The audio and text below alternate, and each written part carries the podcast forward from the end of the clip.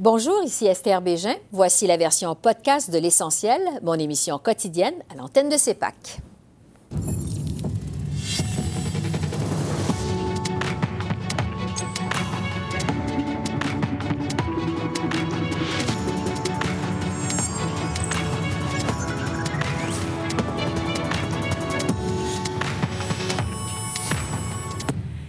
Bonsoir, Mesdames, Messieurs. Au lendemain du débat télévisé en anglais où la laïcité a fait des vagues, la fameuse loi 21 du Québec a suivi les chefs aujourd'hui sur la route de campagne.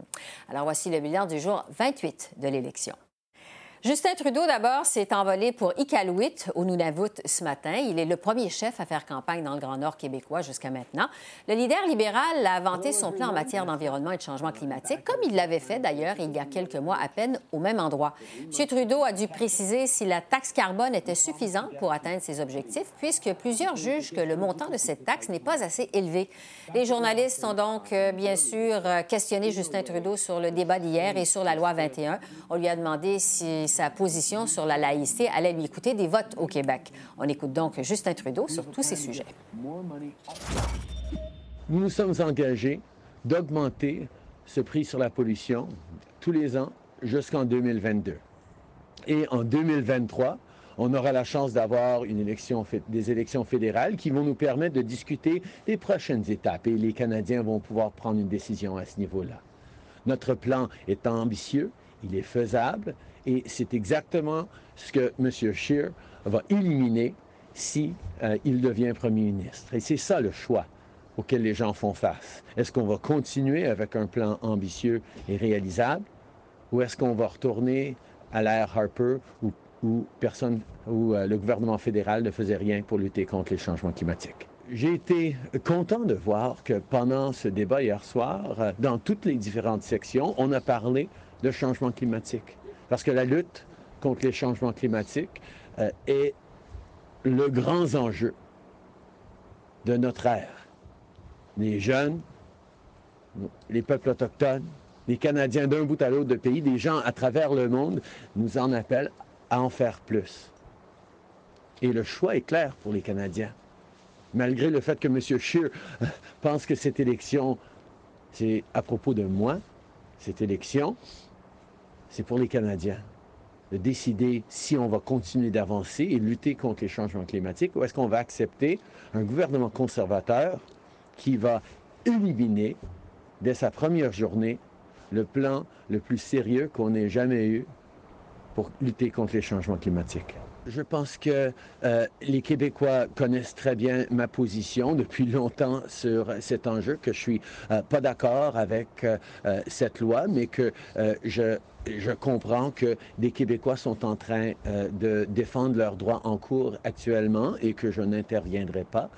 mais que je garde la porte ouverte à une intervention possible plus tard parce que je trouve qu'un gouvernement fédéral doit toujours être là pour défendre les droits fondamentaux, que ce soit des droits des minorités religieuses, que ce, droit, soit des droits euh, linguistiques francophones à travers le pays ou les droits des femmes ou des communautés LGBT. Ce n'est pas une question de, champ de compétences, c'est une question de respect de droits euh, fondamentaux. J'ai toujours été très clair en anglais et français euh, sur cet enjeu-là et je continuerai de l'être. Je pense que les Québécois savent très bien euh, que je vais toujours défendre les droits fondamentaux. C'est ce que j'ai fait euh, quand il est venu le temps de défendre les francophones en Ontario contre les coupures euh, des conservateurs de Doug Ford. C'est ce que j'ai fait tout au long de ma carrière, de défendre les minorités.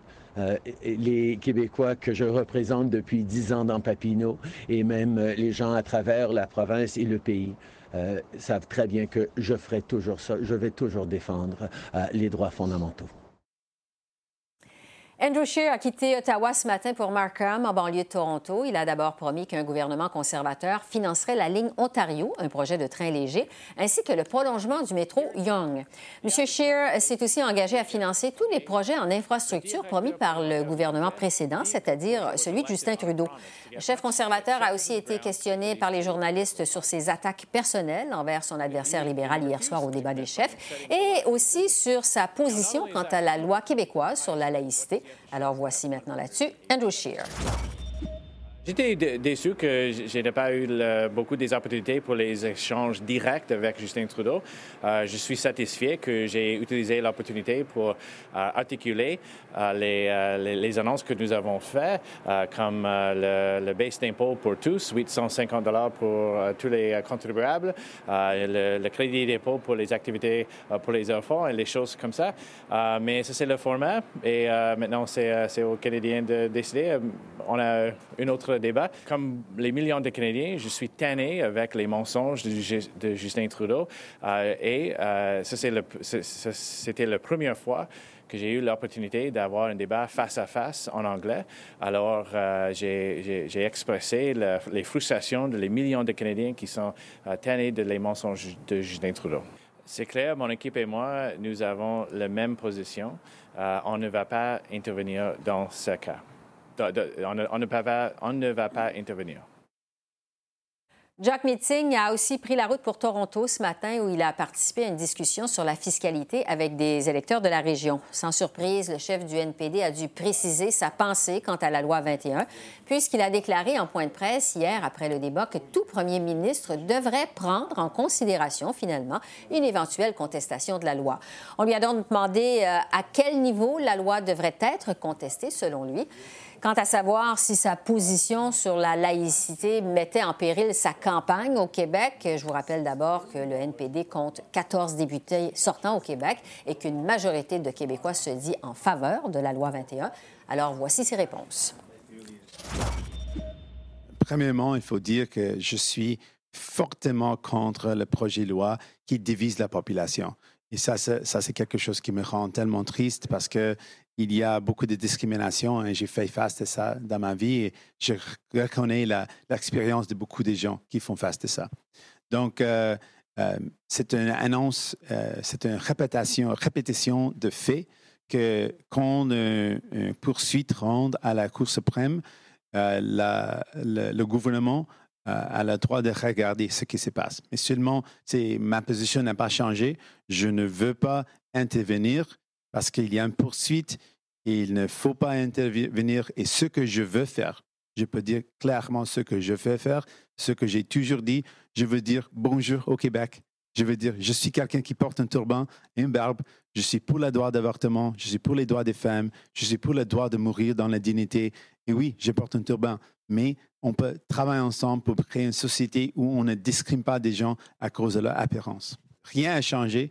Je ne veux pas intervenir ce que je veux faire, c'est de gagner les cœurs des gens.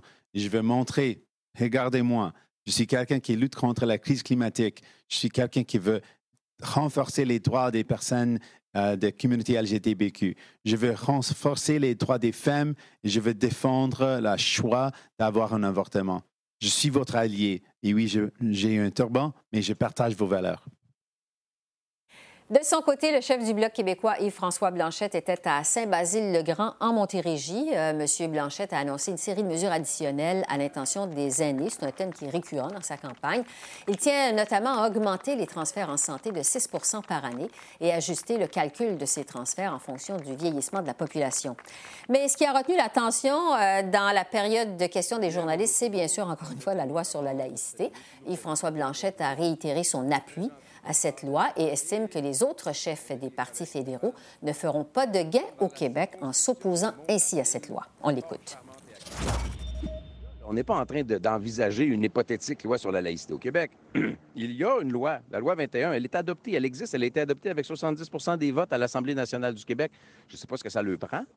Elle, avait, elle a l'appui, selon les différents sondages, ou même l'élection du 1er octobre, de 70 des Québécois. Mais si un parti fédéraliste décide d'aller à l'encontre de la volonté de 70% des Québécois, ça ne dépend pas du bloc qu'ils aient à en payer le prix. Ça dépend d'eux-mêmes et ils n'auront qu'eux-mêmes à blâmer. Au moins, le débat d'hier, dans sa désormais célèbre anarchie, nous a permis d'établir clairement que Justin Trudeau va mettre les ressources de l'État canadien, incluant celles qui viennent des taxes et des impôts des Québécois, pour aller québécoise souhaitée par 70 des Québécois et adoptée par 70% de l'Assemblée nationale. Ce n'est pas une mince insulte. Alors, les gens ont le droit de se faire une opinion là-dessus, même si je maintiens qu'on peut aussi aborder d'autres sujets durant la campagne électorale comme on le fait aujourd'hui. La chef du Parti vert, Elisabeth May, était pour sa part de passage sur la rive sud de Montréal, aujourd'hui du côté de Longueuil. Elle était en compagnie de son candidat dans cette circonscription, Pierre Nantel. Madame May était entre autres dans la région pour parler de son engagement à financer les projets de transport en commun, comme le prolongement de la ligne jaune du métro de Montréal. Elle a aussi demandé, on a aussi demandé à Elisabeth May si elle était euh, au courant euh, que son candidat Pierre Nantel avait eu des visées souverainistes dans le passé. Voici là-dessus la chef du Parti vert et Pierre Nantel. Dans le plan du Parti vert du Canada, nous, nous, nous, sommes, nous sommes absolument engagés pour le financement fort pour le, le transport électrique partout au Canada.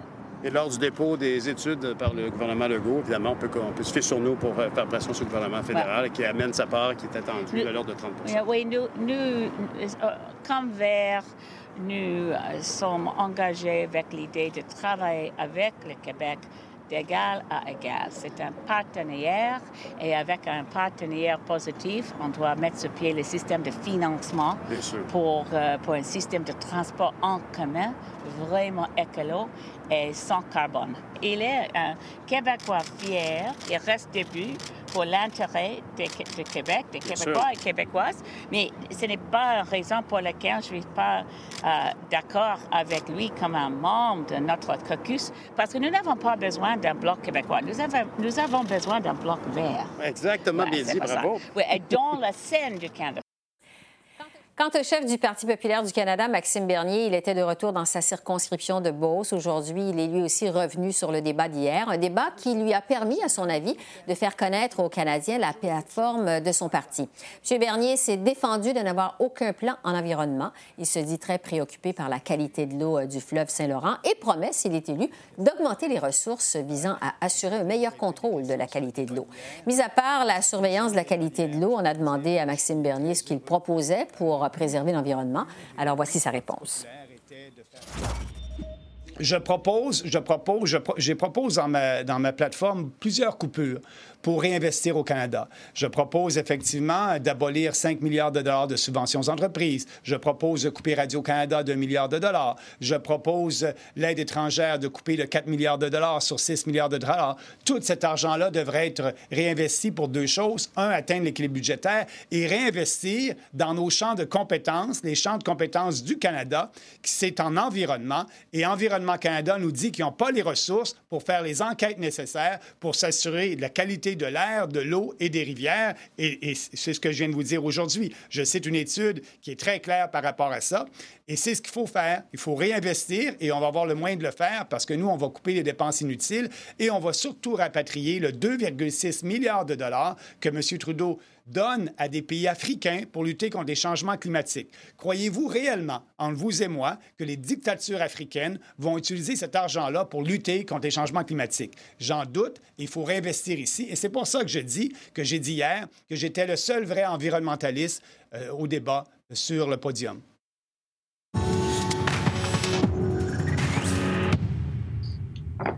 Ça fait donc le tour du bilan de la journée. Je vais maintenant analyser cette journée post-débat de la campagne électorale avec Geneviève Tellier, qui est politologue à l'Université d'Ottawa. Bonsoir, Geneviève. Bonsoir, Esther. D'abord, sur la laïcité au Québec, est-ce que c'est devenu un enjeu national dans la campagne électorale? Est-ce qu'on peut dire ça? Euh, c'est vrai que hier, euh, quand on regardait les questions des journalistes après le débat, on voyait qu'il y avait plusieurs questions qui étaient posées sur ce sujet-là. Euh, ça embête encore des gens. Euh, c'est peut-être parce qu'on cherche encore la fameuse question qu'on appelle la question de l'urne, puis on se dit, bon, ben, ça va être quoi l'événement qui va faire que les gens vont se prendre position et vont voter pour un parti plutôt qu'un autre? Euh, par contre, je peux pas m'empêcher non plus de penser que c'est peut-être M. Singh qui a provoqué un peu tout ça aussi hier en, en disant une chose en anglais, mais une autre chose en français. Ça a été relevé par plusieurs et donc je suis pas tellement surprise que ça continue à susciter des débats aussi. Mais clairement, parce que M. Singh a dit deux choses euh, qui n'étaient pas identiques dans, dans les deux langues, euh, ça veut clairement dire qu'il n'y a pas la même vision partout au Canada. Donc, il y a un enjeu qui se fait au Québec, il y a un enjeu qui se fait hors Québec, et les positions sont très différentes et, et- et campées, je dirais, sur, sur le sujet. Justement, au Québec, est-ce que la laïcité est en train de devenir la fameuse question de l'isoloir, vous croyez? Ça se pourrait. Euh, par contre, moi, j'avais l'impression que le débat était clos, c'est-à-dire que c'est surtout un enjeu provincial. Le gouvernement Legault a décidé, a légiféré, euh, c'est fini. Oui, il y a une contestation judiciaire, mais tant que c'est devant les tribunaux, je vois pas tellement ce que les politiciens peuvent faire. Je pense pas que l'élection du Bloc québécois va venir changer la donne ou euh, forcer le gouvernement fédéral à faire quelque chose, parce que justement, c'est entre les mains des tribunaux. Donc, ça peut être une question sensible et identitaire, donc importante pour certains Québécois. Mais est-ce que ça va être la seule décision? Ça, je suis pas sûre. Il y a d'autres enjeux, à mon avis, qui pourraient jouer. Je pense à la question de l'environnement, par exemple, où là, il y a clairement des différences entre certains partis qui pourraient aussi préoccuper des gens et qui pourraient, elles aussi, devenir euh, la question de l'urne éventuellement. Évidemment, je ne vois pas ça aujourd'hui, mais il reste encore plusieurs jours d'ici le vote, alors ça pourrait arriver. Bon, pour revenir sur la position de Jack Meeting, sur la laïcité. On le sait, le NPD a 14 députés au Québec. Le débat de jeudi va être intéressant, important, en fait, je devrais dire, euh, pour lui. À la lumière de ce que vous avez vu hier, bon, il est très imprécis, en fait. On ne sait pas trop à quel stade il contesterait la loi sur la laïcité. Mais euh, à la lumière de ce que vous avez vu hier, est-ce qu'il a sa campagne, il pourrait sauver sa campagne au Québec? Euh, je pense plutôt qu'il a endommagé parce que finalement, il est venu cautionner ce que M. Trudeau disait depuis le début. Alors, euh, alors qu'il avait dit jusqu'à hier, ben, M. Trudeau a tort, il ne devrait pas s'ingérer dans une question provinciale. Euh, il est allé dire hier, ben oui, éventuellement, ça se pourrait que le fédéral doive se, positionner sur le, débat. Donc, en, disant ça, c'est le Bloc québécois maintenant qui occupe tout l'espace de non, on ne touche pas à la loi de la laïcité, le gouvernement fédéral ne doit pas s'ingérer. Et, je pense qu'ils ont perdu, le NPD a perdu des plumes par rapport au Bloc québécois. Donc, la côte encore plus grande à remonter pour jeudi. Concernant ce débat de jeudi, justement, euh, on s'adresse évidemment à un auditoire qui est principalement québécois, puisque le débat est en français. Euh, il y a un thème qui porte sur l'identité, un autre sur l'immigration. On peut se demander si la laïcité va monopoliser les échanges. Euh, Yves-François Blanchette a dit hier que les chefs allaient, et là je le cite, tous à vouloir lui faire la peau à cause de la, progression, évidemment, du Bloc euh, québécois dans les sondages. Euh, à quoi on peut s'attendre, justement, à cet égard jeudi, selon vous? Euh, j'ai trouvé M. Blanchette extrêmement habile en disant ça, c'est-à-dire qu'il vient de créer le suspense. Alors, pour les gens qui voulaient dire, ben j'ai déjà vu deux débats, je m'en taperai pas un troisième, ben M. Blanchette vient de dire, ben regardez le troisième débat, il va se passer des choses. Là, ça va être moi la cible et non pas M. Trudeau ou M. Scheer. Alors, oui, très habile. oui, la question, ben il va falloir que tous les partis précise un peu ce qui a été dit en anglais. Monsieur Blanchet risque de porter plusieurs, euh, pas accusations, mais plusieurs, euh, euh, plusieurs thèmes dans le débat parce que ce qu'il a dit aussi hier, c'était J'ai bien hâte de voir si vous allez répéter en français ce que vous avez dit en anglais. Et donc, je pense qu'il va lui-même attaquer un peu plus les, autres chefs. Les autres chefs vont l'attaquer aussi, justement, parce qu'il y a le, momentum. Puis ce qu'il a dit hier, c'était pas faux. Effectivement, il va devenir plus la cible des autres partis politiques, de, toute idéologie, c'est-à-dire que les conservateurs, aussi bien que les néo-démocrates, les libéraux, euh, vont essayer de limiter les dommages et essayer de limiter la progression du Bloc québécois. Oui, c'est ça. Justement, pour ce qui est des libéraux, euh, M. Trudeau, on a l'impression que plus la campagne avance, plus il ouvre la porte à la possibilité d'une contestation. Euh, je reviens toujours sur la loi 21 parce que vraiment, c'est encore sur toutes les lèvres aujourd'hui.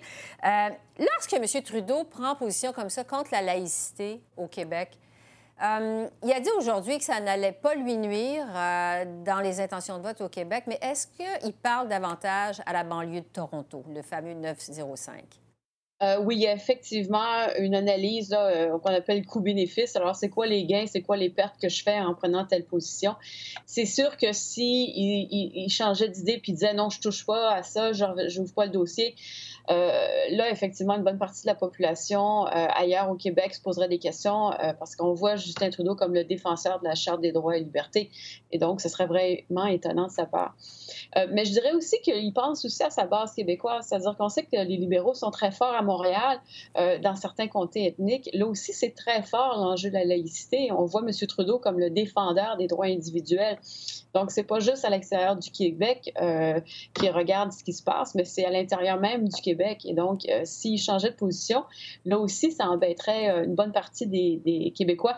Je dirais les Québécois non francophones, qui sont quand même une partie importante de l'électorat et qui, normalement, votent majoritairement pour les libéraux. Oui, donc on peut comprendre c'est une position stratégique de sa part.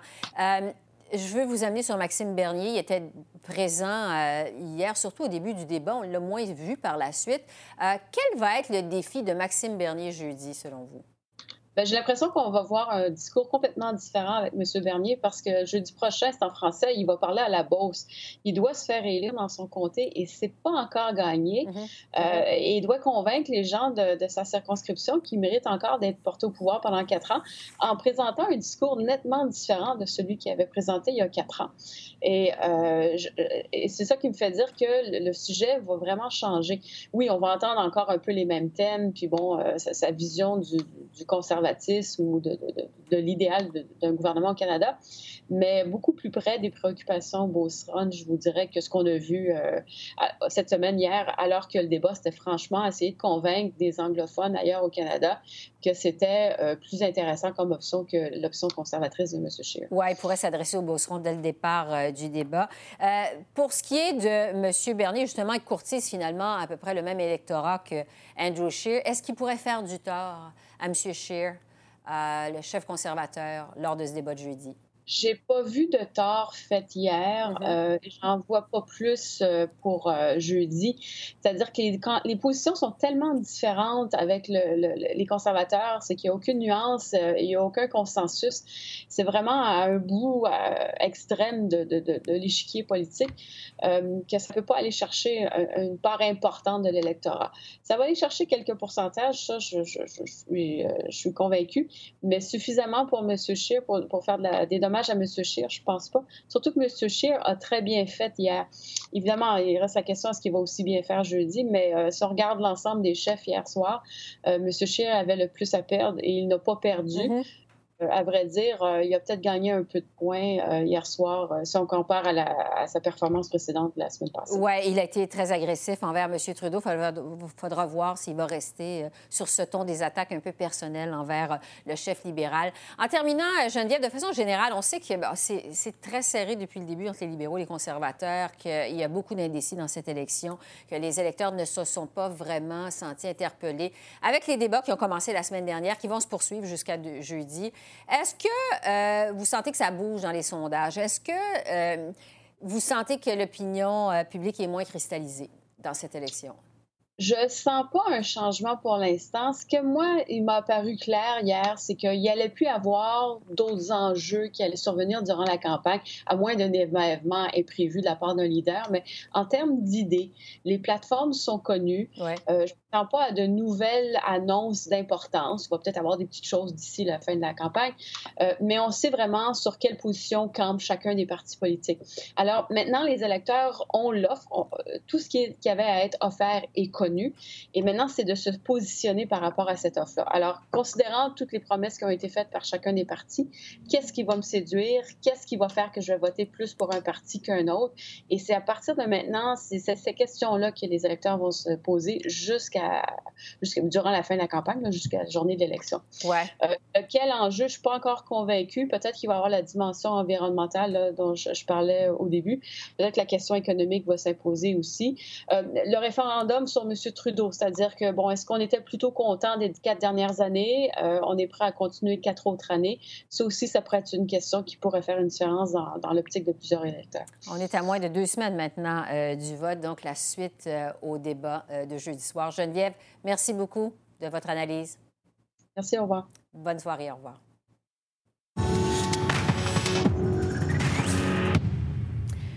On va justement se concentrer maintenant sur la question de la laïcité au Québec, qui vraiment prend beaucoup de place dans cette campagne électorale et qui euh, suscite toutes sortes de questions, notamment de nature constitutionnelle.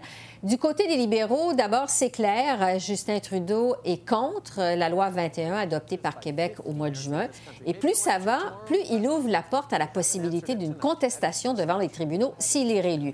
Du côté des conservateurs, on est aussi contre la loi 21, mais pas question pour Andrew Scheer d'intervenir devant les tribunaux, de se mêler des affaires du Québec, dit-il. Alors que pour euh, Jock Meeting, il y a un peu plus de nuances. Le chef du NPD soutient être lui aussi contre la loi 21, euh, qui n'aurait pas l'intention euh, de contester la loi devant les tribunaux, sauf peut-être si la cause était portée devant la Cour suprême du Canada. Alors, pour démêler tout ça, je reçois Benoît euh, Pelletier, qui est constitutionnaliste à l'Université d'Ottawa. Bonjour, Benoît. Bonjour. C'est un peu complexe quand même. D'abord, juste au niveau des champs de compétences, pour mettre ça clair au départ. Euh, on le sait, la loi 21 euh, sur la laïcité au Québec interdit à certains employés de l'État, de même qu'aux professeurs qui enseignent dans le secteur public, de porter des signes religieux. Est-ce que, euh, lorsque le gouvernement québécois a légiféré en la matière, il a outrepassé ses compétences? Moi, pour moi, il ne fait pas de doute que le gouvernement du Québec et le Parlement du Québec, l'Assemblée nationale, ont agi dans leurs compétences Donc, ça veut dire que quand Yves-François Blanchet dit le Québec c'est ce qui est bon pour le Québec. C'est pas fédéral de venir nous dire ce qui est bon. Il a raison. Il a, il a raison. Il marque un point. Oui. Et sur le, sur le plan constitutionnel, je pense que Québec avait tout à fait la compétence voulue pour adopter euh, cette loi. Certains vous diront que nous sommes en train de légiférer en matière de droit criminel et que le droit criminel est de compétence fédérale, mais à mon avis, c'est un argument qui ne tient pas la route. Mhm. Lorsqu'on regarde la loi, on se rend bien compte que ce n'est pas du droit criminel à proprement parler. C'est surtout que la loi pourrait enfreindre certaines dispositions de la Charte canadienne des droits et libertés. Ah, ça, c'est évident. Donc, la question de savoir est-ce qu'il y a euh, conflit avec la Charte canadienne des droits et libertés et même potentiellement conflit avec la Charte des droits et libertés de la personne du Québec, cette question-là reste entière. Euh, et euh, donc, ce sera peut-être aux tribunaux éventuellement de, trancher euh, cette question. Je dis peut-être parce que n'oublions pas que la loi 21 possède une disposition dérogatoire. Mm-hmm. La clause de l'obstant. C'est ce qu'on appelle communément la clause d'un obstant. Mm-hmm. Alors, donc, cette disposition-là, elle a pour effet, normalement, de mettre les lois provinciales ou fédérales à l'abri de l'application de certaines des dispositions de la Charte canadienne. Et parmi ces dispositions de la Charte canadienne qui sont visées par la clause d'un obstant, il y a la liberté de religion. Mhm. Alors, ça veut dire que, euh, en soi, euh, le Québec euh, peut adopter une loi qui va à l'encontre de la liberté de religion et que cette loi ne peut pas être déclarée invalide par les tribunaux mhm. en raison d'une contradiction avec la Charte canadienne des droits et libertés, à titre d'exemple, puisqu'il y a utilisation de la clause d'un obstant ou de la disposition dérogatoire. Bon. Euh, ça, c'est le rappel. Merci d'ailleurs de, nous le rappeler parce que c'est important de remonter à l'origine un peu du problème. Quand M. Trudeau dit que le gouvernement fédéral va toujours être là pour la protection des minorités, euh, c'est en effet du ressort du gouvernement fédéral de protéger les minorités, en l'occurrence ici euh, minorité religieuse. Mais là, c'est un rôle que le fédéral se donne, qu'il n'est pas obligé de se donner. Le fédéral pourrait très bien décider Donc, passer outre. de passer outre, euh, de ne pas intervenir dans le dossier, euh, à quelque niveau que ce soit, quel que soit le tribunal qui en est saisi. Mhm. Euh, non, c'est vraiment le fédéral qui sent, dans le cas de M. Trudeau, à tout événement, qui sent qu'il a un devoir moral de protéger les minorités, sans compter que, bien entendu, ce qui est à l'arrière-plan de tout ça, c'est le multiculturalisme, mm-hmm. qui est un principe cher à M. Trudeau. ce qui est également à l'arrière-plan de tout ça, c'est la Charte canadienne des droits et libertés, mm-hmm. dont le père de Justin Trudeau a été le principal auteur. Euh, alors, euh, donc, euh, il y a là des principes qui interpellent M. Trudeau et qui s'inscrivent dans ce devoir qu'il croit devoir s'imposer mm-hmm. d'intervenir dans le dossier éventuellement, bien qu'il n'ait pas dit qu'il le ferait, mais il dit pour l'instant, il n'y a pas question d'intervention. Mais plus ça va, plus on sent qu'il ouvre la porte à une possible Il ne faut pas être naïf pour savoir qu'effectivement, il attend l'occasion. Bon.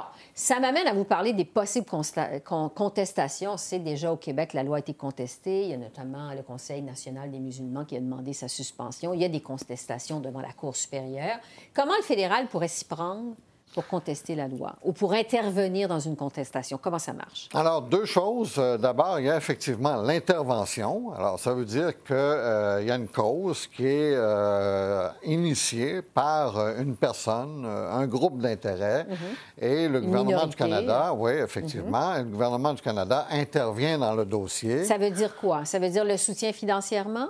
Non, euh, ça veut dire euh, avance des arguments juridiques qui vont être entendus par la Cour, les avances dans le cadre d'un mémoire, Donc, les, les, les, avances également au moment de l'audience. Mhm. donc vraiment impliqué. Pas en soutenant le groupe, le demandeur ou la, la, défendresse, la demanderesse, pardon, directement, mais en soutenant, dans le fond, la cause sur un plan juridique et puis sur un plan aussi euh, philosophique. Et ça, devant n'importe quel tribunal. Devant n'importe quel tribunal. Mais l'autre possibilité, qui est, à mon avis, plus probable, c'est un renvoi euh, que le fédéral déposerait directement à la Cour suprême. Oui. Euh, on lui demanderait On lui demanderait un avis, mais comprenez que l'avis de la Cour a la même autorité, la même valeur que tout autre jugement de la Cour suprême du Canada. Même si on a tendance à penser que dans le cadre d'un renvoi, la Cour suprême ne rend qu'une opinion il en reste pas moins que c'est une opinion qui fait autorité. C'est le souverain juge. Ah, ben oui, écoutez, euh, je ne vois même pas, moi, la différence euh, réelle entre un renvoi et puis une, cause euh, régulière en ce qui touche à l'autorité de la décision ou de l'opinion rendue par la Cour. Alors, donc, il y a cette possibilité d'un renvoi directement à la Cour suprême sur la constitutionnalité de la loi 21. Donc, quand M. Singh dit je ne contesterai pas la loi, sauf si elle était portée devant la Cour suprême, on pourrait intervenir, ce serait soit devant l'éventualité qu'une cause monte jusqu'en Cour suprême ou qu'il y ait un renvoi devant la Cour suprême. Ben, la façon que lui s'exprime, euh, je pense qu'il envisage plus une intervention fédérale une fois que le dossier sera rendu à la Cour suprême qu'un renvoi. Euh, il n'a pas dit nous allons nous passer à l'action. Euh, mm-hmm. Il a été beaucoup plus nuancé que cela. Mais je vais vous dire bien franchement que mm-hmm. je verrais mal ce dossier-là arriver à la Cour suprême du Canada, quelle que soit la façon euh, qu'on s'y prend pour l'y amener. je verrais mal le fédéral ne pas intervenir dans le dossier. C'est-à-dire? Ben, c'est-à-dire que nous sommes en présence d'une question constitutionnelle fondamentale. Euh, qui interpelle, euh, à cause de l'interprétation de la Constitution, qui interpelle très nettement le gouvernement du Canada. Mhm. Euh, au cœur du dossier se trouve la liberté de religion, pourrait même se retrouver au cœur du dossier l'égalité des sexes. alors, je verrais mal le fédéral être complètement passif alors que le dossier se présenterait en Cour suprême du Canada. Moi, ça me semble être un scénario complètement euh. Que ce soit n'importe quel gouvernement, n'importe quelle formation qui est élue, euh, politique qui est élue le 21 ouais, même les conservateurs. Alors, ça veut dire que euh, moi, je verrais mal M. Scheer, à titre d'exemple, être premier ministre du Canada, voir la cause se présentant au Cour suprême du Canada et dire, bon, ben, nous n'interviendrons pas. honnêtement, ça ne me semble pas tenir la route, cette position-là. Donc, peu importe ce qu'on entend actuellement pendant la campagne, où les chefs disent Ah oh non, nous, on n'interviendra pas, on n'interviendra pas, ça ne nous regarde pas, on laisse le Québec euh, faire ses propres affaires, ça vous semble un petit peu. Euh, peu probable que ça se produise. Exactement, c'est ça. Donc, il faut s'attendre éventuellement, s'il n'y a pas un renvoi, à ce qu'il y ait au moins une intervention fédérale au niveau de la Cour suprême du Canada. ne peut pas rester les bras croisés devant une chose. OK. Euh, êtes-vous surpris de la place que prend la question de la laïcité dans la campagne électorale actuellement? Non, ben on s'y attendait euh, en soi euh, parce que euh, là, ici, il y a une question de fond. c'est un choc des valeurs entre Canadiens. les Québécois ont fait un choix collectif. Et je dis les Québécois parce que la loi 21 est très appuyée par les Québécois. Mm-hmm. On 70 dit 70 environ de la population au Québec appuierait cette loi. Et dans le reste du Canada, cette, la même loi provoque tout un émoi et beaucoup de gens se disent contre et se disent même scandalisés du fait que cette loi-là a été adoptée. Alors, il y a un véritable choc des valeurs dans cette société. Euh, et ce choc des valeurs-là ne pouvait pas, à mon avis, ne pas se manifester pendant la campagne électorale. La loi 21, dans le fond, l'enjeu est beaucoup plus que la loi elle-même. C'est beaucoup plus qu'une question de laïcité. C'est une question de capacité des Québécois de faire des choix au sein du Canada qui sont différents de ceux qui sont faits par les autres Canadiens. C'est ça qui est au cœur de, ce dossier. Et c'est pour ça que euh, les partis euh, fédéraux sont interpellés par la question. Mm-hmm. Et éventuellement, c'est pour ça que peut-être que les juges auront aussi à se prononcer sur la question, sous réserve la clause d'un abstent dont on a parlé précédemment. En tout cas, d'ici là, une chose est certaine, c'est qu'on risque d'en entendre beaucoup parler encore au débat en français euh, de jeudi de cette loi sur la laïcité. Benoît Pelletier, merci beaucoup. Ça me fait merci plaisir. de vos explications. Merci. Très apprécié. Maintenant, est-ce que le débat télévisé d'hier en anglais est garant de celui qui va se tenir jeudi en français? Évidemment, euh, deux langues différentes, deux façons de communiquer différentes, deux auditoires euh, différents également. Alors, pour analyser ça de l'âme de la communication et du message, je rejoins Louis Aucoin, qui est stratège en communication et fondateur de l'agence de relations publiques Tesla RP. Bonjour Louis. Bonjour. D'abord, juste un mot rapide sur les gagnants, les perdants d'hier. En fait, je vous demanderais euh, plutôt, puisque vous êtes conseiller en communication, qui a été le plus convaincant et le moins convaincant euh, hier? Qui s'est montré le plus passionné, le moins passionné, je dirais? Ben, je dirais que M. Trudeau, M. Scheer, pas mal à égalité. On donnait une bonne prestation. Il y avait beaucoup de passion. Il y avait beaucoup de préparation aussi euh, dès, la, dès l'allocution d'ouverture. Euh, plutôt que s'adresser aux Canadiens, tout de suite, M. Scheer a attaqué M. Trudeau. Donc, on a, ça a donné le ton du débat. Euh, maintenant, ce sont des, des grands gagnants. Des, joueurs qui ont joué sur les lignes de côté, peut-être un peu plus M. Bernier, un peu plus M. Blanchet du Bloc québécois. Donc, qui, eux, peut-être visent plus le débat en français pour marquer des points cette semaine. Bon, justement, je veux en parler de ce débat en français euh, qui va se tenir jeudi. Tous les observateurs s'entendent pour dire que hier, Andrew Scheer était particulièrement d'attaque. Il est allé d'attaque vraiment très percutante contre Justin Trudeau. Il l'a traité de phony, de faux, d'imposteur. Il a dit qu'il ne mérite pas euh, de diriger le pays, euh, que c'est un leader qui porte un masque. Est-ce que vous, en tant que conseiller en communication, vous conseilleriez à Andrew Scheer euh, d'utiliser ce même genre d'attaque pour le débat en français? Je pense que ça prend le même genre d'attaque pour le débat en français parce que le Andrew Shear qu'on a vu jusqu'à maintenant, c'est un Andrew Shear, euh, pas de saveur, pas d'odeur. C'est ça qu'on a vu et dans le débat en français qui a déjà eu lieu. Là, c'est la dernière fois pour Andrew Shear de donner une bonne impression euh, aux Québécois, en tout cas aux, aux, francophones à travers le Canada. Donc, c'est euh, pour lui, c'est un débat très, très, très important. C'est l'élection est dans deux semaines, donc c'est l'occasion pour lui de faire euh, tourner le vent. Donc, c'est important pour lui, mais pour mais les autres d'autres leaders là, pour qui c'est un débat euh, majeur, le prochain débat, M. Bernier, donc euh, qui est en danger dans sa propre circonscription. Donc, euh, M. Bernier qui nous expliquait que son parti était pour être un, parti pan-canadien qui faisait campagne partout au Canada, mais on le voit de plus en plus souvent au Québec euh, et pour cause. Donc, ce débat-là prend une autre dimension pour lui et M. Blanchet, évidemment, et François Blanchet comme leader du Bloc québécois, c'est le débat qui l'attend. Euh, pour lui, c'est un peu, le débat en anglais, c'est un peu le match des étoiles. Hein, ça compte pas dans ses statistiques de joueurs. Donc là, cette fois-ci, ça va compter. Très important, très important de marquer des points. Bon. Euh, pour ce qui est de Jack Meeting, euh, il y a plusieurs experts, des observateurs qui s'entendent pour dire qu'il a bien fait hier, qu'il maîtrise ses. Il a montré qu'il maîtrisait ses dossiers. Euh, il débattait hier sur le ton un peu de la conversation, faisait un peu euh, changement des autres euh, adversaires. Il a utilisé l'humour. Il a d'ailleurs expliqué qu'il avait porté son turban orange pour le distinguer d'Andrew Scheer. Est-ce que c'est payant d'utiliser l'humour, la dérision comme ça quand on débat en politique? Oui, c'est une des techniques qui, qui, je pense, qui peut être utile. La dérision, euh, certainement, fonctionne. Il y a eu plusieurs éclats de rire hier soir durant le débat. Donc, oui. Manifestement, il y, a, quelque chose de bien là-dedans. La question, c'est euh, le positionnement. Est-ce que ce message-là nous amène à une position que l'électorat, euh, qui plaît à l'électorat? Est-ce que le positionnement de M. Singh au débat, par, ces, par cette attitude-là, euh, il a réussi à, un bon positionnement?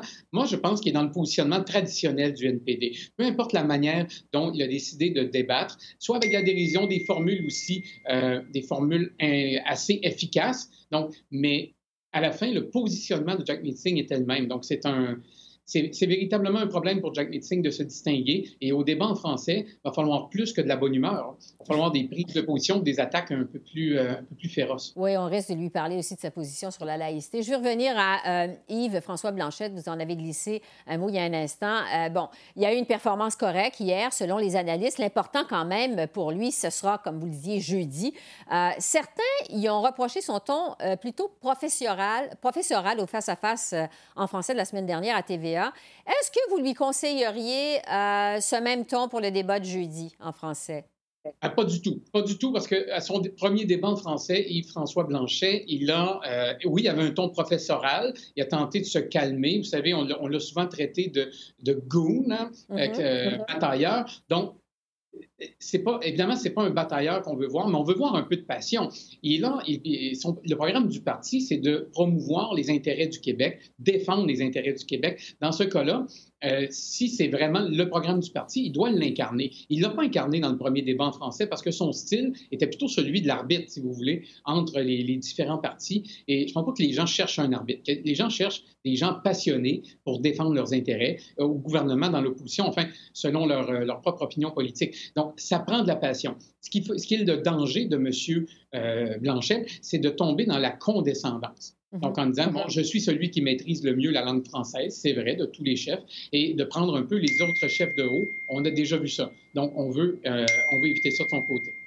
Bon, pour ce qui est de Maxime Bernier, maintenant, euh, vous le disiez, Louis, il y a un instant, c'est un débat qui va être important pour lui aussi parce que ça pourrait euh, l'aider à garder sa circonscription en Beauce, qui est en danger. Euh, son parti, on le sait, est contre la rectitude politique. Euh, euh, il ne pourra pas dire n'importe quoi, comme notamment sur l'immigration, l'environnement hier. Il a dit qu'il est le seul parti vert dans la course, ce qui a fait rire d'ailleurs beaucoup de monde dans l'audience. Quel message il voudra passer? Quel ton il devra employer? Au débat de jeudi, Maxime Bernier? Maxime Bernier doit ajuster son ton parce que euh, ce qu'on veut entendre de Maxime Bernier, c'est une sorte d'indignation envers les élites. Et hier, c'est pas ça qu'il a fait. Il a tenté de ramener son parti comme ayant un programme un peu euh, comparable aux autres, seulement un peu différent idéologiquement. Il a même dit à Mme May, on est très près, vous et moi. On a les mêmes des positions similaires sur l'environnement pas ça qu'on veut de Maxime Bernier. Maxime Bernier, il, doit rassembler la frange politique. Donc, et, c'est loin d'être acquis. Donc, il doit, les, attaques de Maxime Bernier doivent porter toujours sur M. Scheer et doivent rassembler cette frange-là de droite. Donc, euh, il y a moyen quand même d'avoir un discours cohérent, puis d'aller chercher le, groupe qui est à la frange de la droite, si vous voulez, euh, politique au pays. Donc, euh, mais ça prend un ton d'indignation et non pas essayer de faire à croire aux gens qu'on est un parti comme les autres. Le Parti populaire du Canada, c'est pas un parti comme les autres, un nouveau parti qui propose quelque chose de ni plus ni moins assez inédit quand même dans la dans, dans l'arène politique en ce moment. Donc, s'il veut marquer le pas, il va devoir démontrer plus d'indignation. Oui, mais plus d'indignation et puis euh, aller, aller euh, prendre des positions, euh, puis énoncer, puis nommer les positions qui sont peut-être un peu plus radicales de son parti, mais qui vont plaire à une partie d'électorat que lui tente de séduire plutôt que d'essayer de tenter de séduire le grand, la grande majorité de l'électorat. Il ne l'aura pas. Donc, il, faut, il faut pour lui réajuster le tir parce que hier, euh, c'était une, une, erreur stratégique assez majeure. Intéressant. Il faudra voir donc jeudi quel ton il va adopter. Euh, en terminant, Louis, euh, il y a plusieurs personnes qui jugent que dans la préparation de ce genre d'exercice, de ce genre de débat télévisé ou face à face, les chefs écoutent trop les experts en communication, manquent de naturel, sont trop packagés, comme diraient les Chinois. vous êtes un expert en communication. Qu'est-ce que vous en pensez?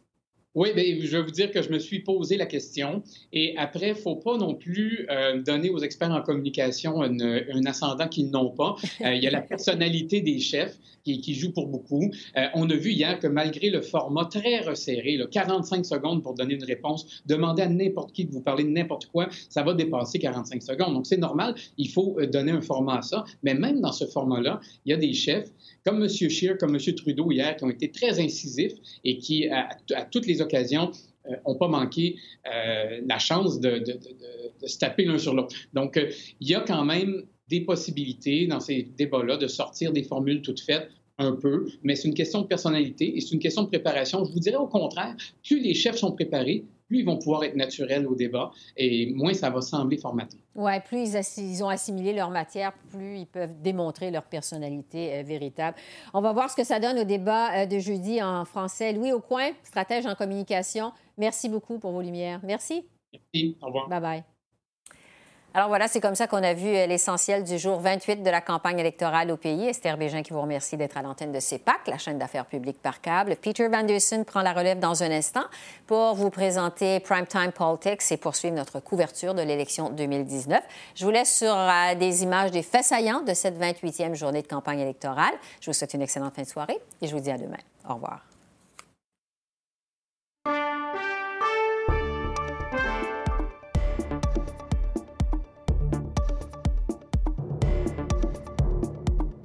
Good morning, Mr. Scheer. Uh, Kevin Gallagher with CTV National News. Uh, last night's debate uh, was a different format, of course.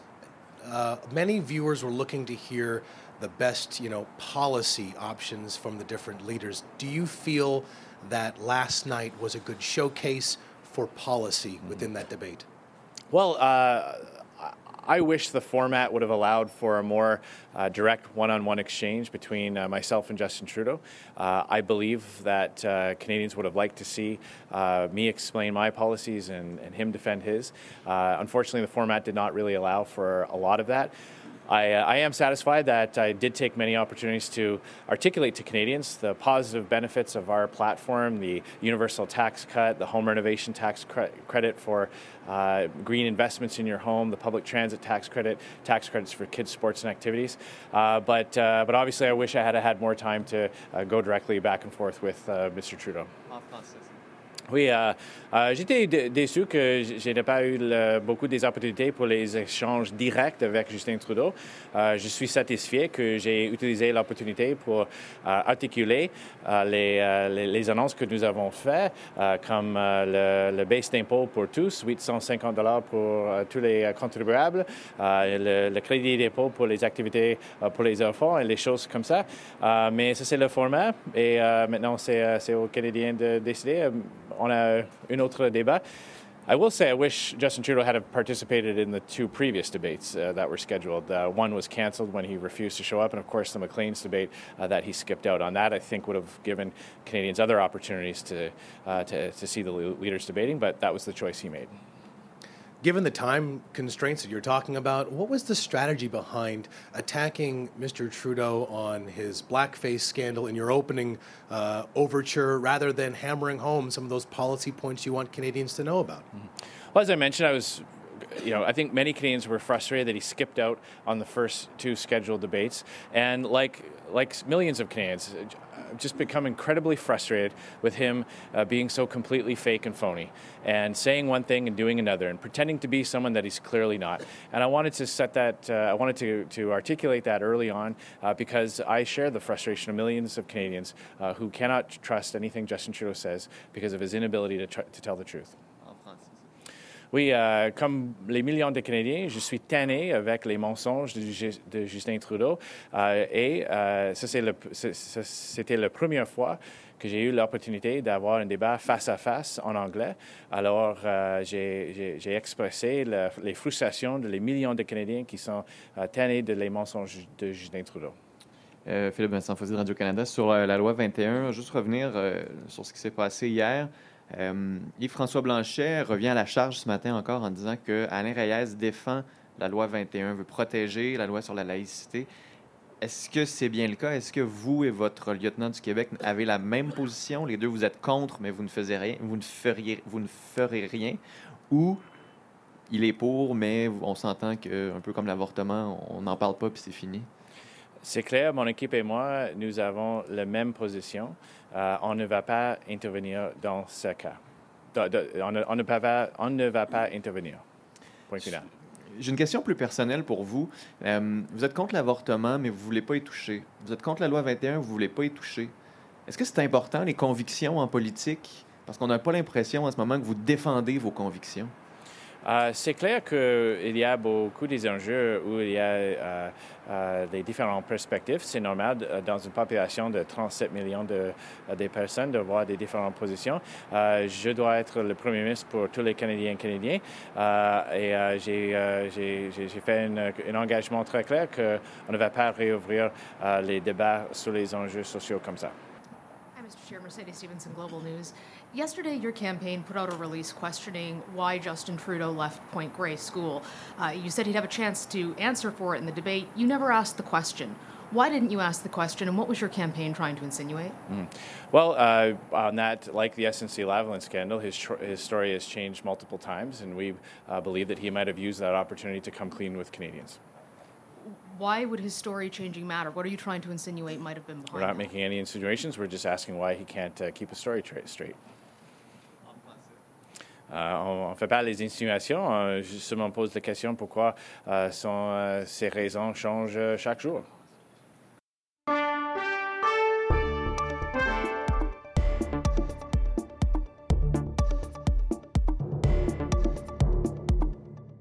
in Ottawa Center has said during an interview that you would intervene in, in Bill 21 if it reached the Supreme Court of Canada. Could you clarify? You've got someone with your party saying that. Is that true? Uh, what I've said really clearly is Bill 21 is something that to me makes me really f- feel sad. Uh, I think about growing up and being told that I couldn't be what I wanted because of the way I looked. And I know many people were told that they could not advance in their careers because of who they are. And now we've got a law that basically tells people exactly that. Not only are you being told, the law says you cannot pursue in a career because of who you are. That to me is really sad. And I'm going to Quebec on a regular basis using my platform to say, hey, this is not the way to go forward.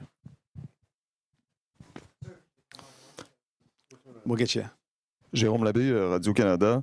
Euh, j'ai réécouté votre réponse ce matin, la réponse que vous avez donnée hier, encore une fois, sur la, loi sur la laïcité de l'État au Québec. Vous dites essentiellement trois choses. Et je reprends votre argument. Donc, un, en théorie, le premier ministre a un droit de regard sur les contestations devant la Cour suprême. Vous dites deux, qu'il y a actuellement une contestation devant la Cour supérieure, et que trois, vous n'interviendrez pas euh, dans le processus. Le problème avec cette chronologie-là, c'est qu'on ne sait pas, lorsque vous dites que vous n'interviendrez pas, on ne sait pas si c'est au niveau de la Cour supérieure, la Cour suprême ou entre les deux. Vous êtes avocat, vous me corrigerez si je me trompe. Entre les deux, je crois que la Cour d'appel du Québec aurait à statuer. Est-ce que vous pouvez être plus clair que ce que vous nous avez dit hier sur euh, l'étape à laquelle vous êtes ouvert? À une intervention en tant que futur premier ministre? Donc, euh, euh, premièrement, il faut dire que je suis fortement contre le projet de loi qui divise la population. Et ça, ça c'est quelque chose qui me rend tellement triste parce que il y a beaucoup de discrimination et j'ai fait face à ça dans ma vie et je reconnais l'expérience de beaucoup de gens qui font face à ça. Donc, euh, euh, c'est une annonce, c'est une répétition, répétition de faits que quand une, poursuite rende à la Cour suprême, la, le, gouvernement a le droit de regarder ce qui se passe. Mais seulement, ma position n'a pas changé. Je ne veux pas intervenir parce qu'il y a une poursuite et il ne faut pas intervenir. Et ce que je veux faire, je peux dire clairement ce que je veux faire, ce que j'ai toujours dit. Je veux dire bonjour au Québec. Je veux dire, je suis quelqu'un qui porte un turban et une barbe. Je suis pour le droit d'avortement. Je suis pour les droits des femmes. Je suis pour le droit de mourir dans la dignité. Et oui, je porte un turban. Mais on peut travailler ensemble pour créer une société où on ne discrimine pas des gens à cause de leur apparence. C'est au Québec que vous avez le plus de députés sortants, vous en avez 14. Euh, Êtes-vous vraiment prête à mettre en jeu ces 14 sièges sur un enjeu aussi spécifique que la loi sur la laïcité du, euh, de l'État au Québec, même si en fait, c'est pas vraiment dans, c'est pas du tout dans votre plateforme électorale? Donc, euh, ce, que, ce que je peux dire, c'est toujours, rien n'a changé. Je ne veux pas intervenir. Ce que je veux faire, c'est de gagner les cœurs des gens. je veux montrer, regardez-moi, je suis quelqu'un qui lutte contre la crise climatique. Je suis quelqu'un qui veut renforcer les droits des personnes euh, de la communauté LGBTQ. Je veux renforcer les droits des femmes et je veux défendre le choix d'avoir un avortement. Je suis votre allié. Et oui, j'ai un turban, mais je partage vos valeurs. Mr. Singh, Mike Couture from Global National. Hey I wanted to ask you um, some would say after each debate, you have come out on top. You've had moments during the campaign um, that you've reacted to. Even yesterday, two of the leaders congratulated you on how you've reacted to some of these moments.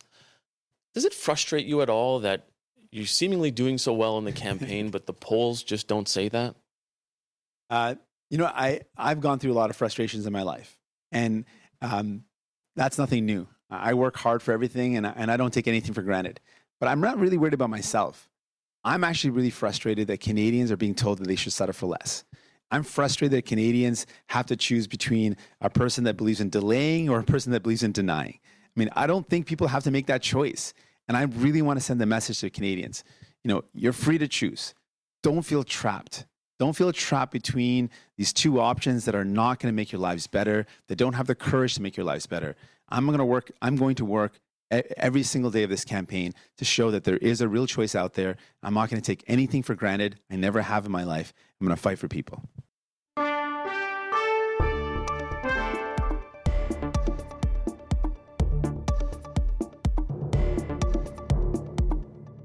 on climate change, last night you were pushed by your rivals from the left, shall we say, Mr. Singh and Ms. May, uh, basically to say that you've got to be more urgent. Uh, Mr. Singh referred to, I think, as Mr. Delay, and Ms. May had some metaphors.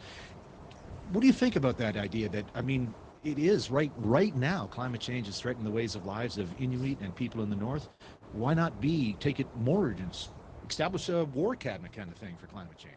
We have moved forward with uh, the strongest climate action that any government has taken in the history of this country. But we recognize we do need to do more.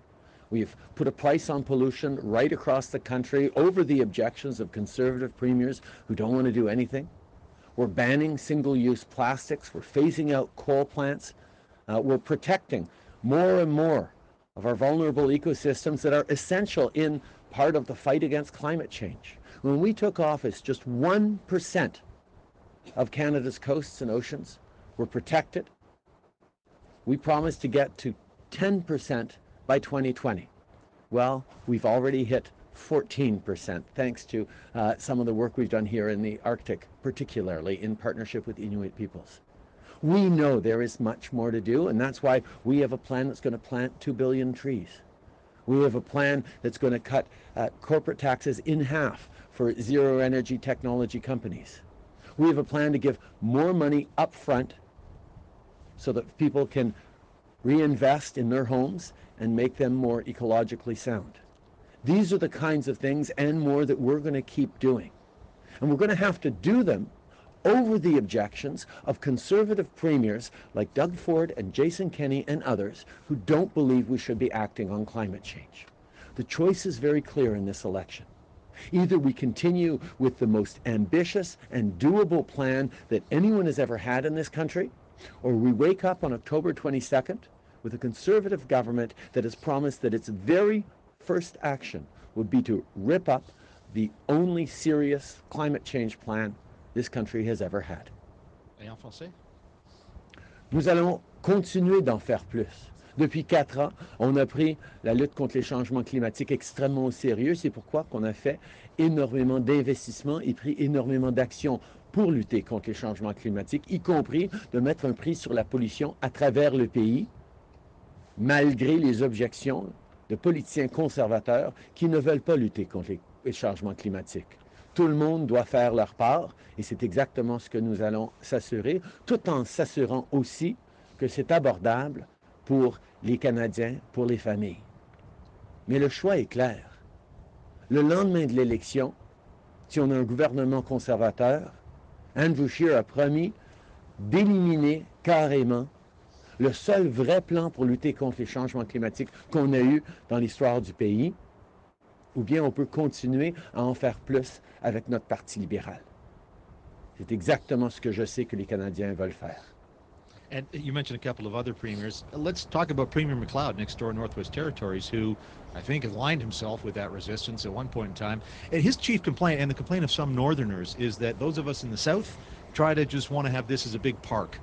And that that prevents people in the North from developing the resources here and continue their own prosperity. It's sort of the chief complaint of Premier McLeod that you've sort of the balance has gone too much the other way, and he, there would be like to be more resource development here in the North that is very much why we put in place, in partnership uh, with northern communities, with indigenous groups, and with the northern premiers, uh, an Arctic policy framework that sets out the priorities as as seen by Northerners, that yes, include significant actions to protect our environment and fight climate change, but also significant investments in infrastructure so that we can continue to uh, develop the opportunities, good jobs, and a good future here in this part of the part of the country without putting at risk future generations. We know that the only way to move forward is in partnership and respect with local peoples, and that is why we are making infrastructure investments, why we are developing economic opportunities. But we will do it because we listen to Indigenous peoples uh, and their leadership in a way that sustains this gorgeous land for future generations as well.